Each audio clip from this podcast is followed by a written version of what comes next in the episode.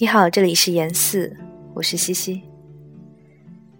此刻想要与你分享的诗来自夏雨，名字叫做《雨天女士蓝调》，选自她的诗集《赋予树》。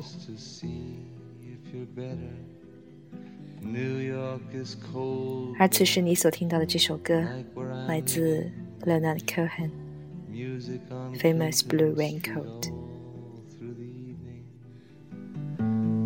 I hear that you're building your little house deep in the desert.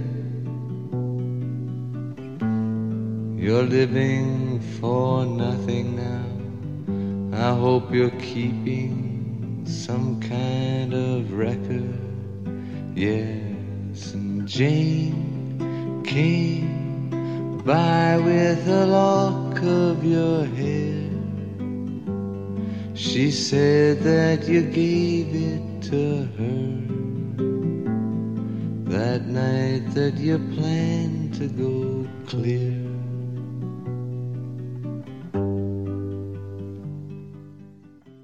于是，如同你知道的，我只是一个穿过的人。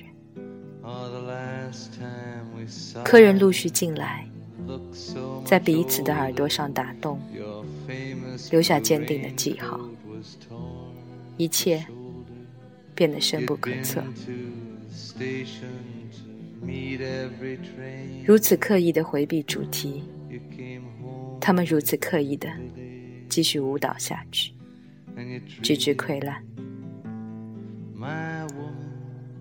但是我的墨水瓶以及我的课本呢？阅读。无止境的阅读，整个季节冗长的雨，并非梦或阴影，而且显露在一刹那间充满生命的不可预知的东西。雨有力的侵入任何经验之片段。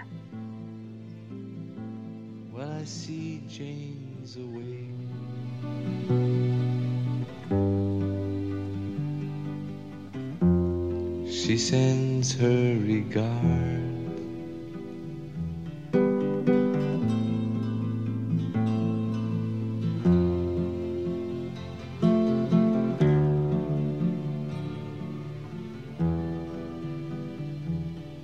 And what can I tell you, my brother, my killer? What can I possibly say? I guess that I miss you. I guess I forgive you. I'm glad you stood in my way. If you ever come by here for Jane or well, your enemy is sleeping and his woman is free. Yes, and thanks for the trouble you took from her eyes. I thought it was there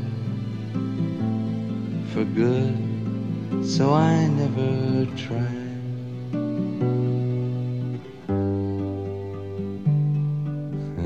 Jane came by with a lock of your hair. She said that you gave it to her that night that you planned to go clear.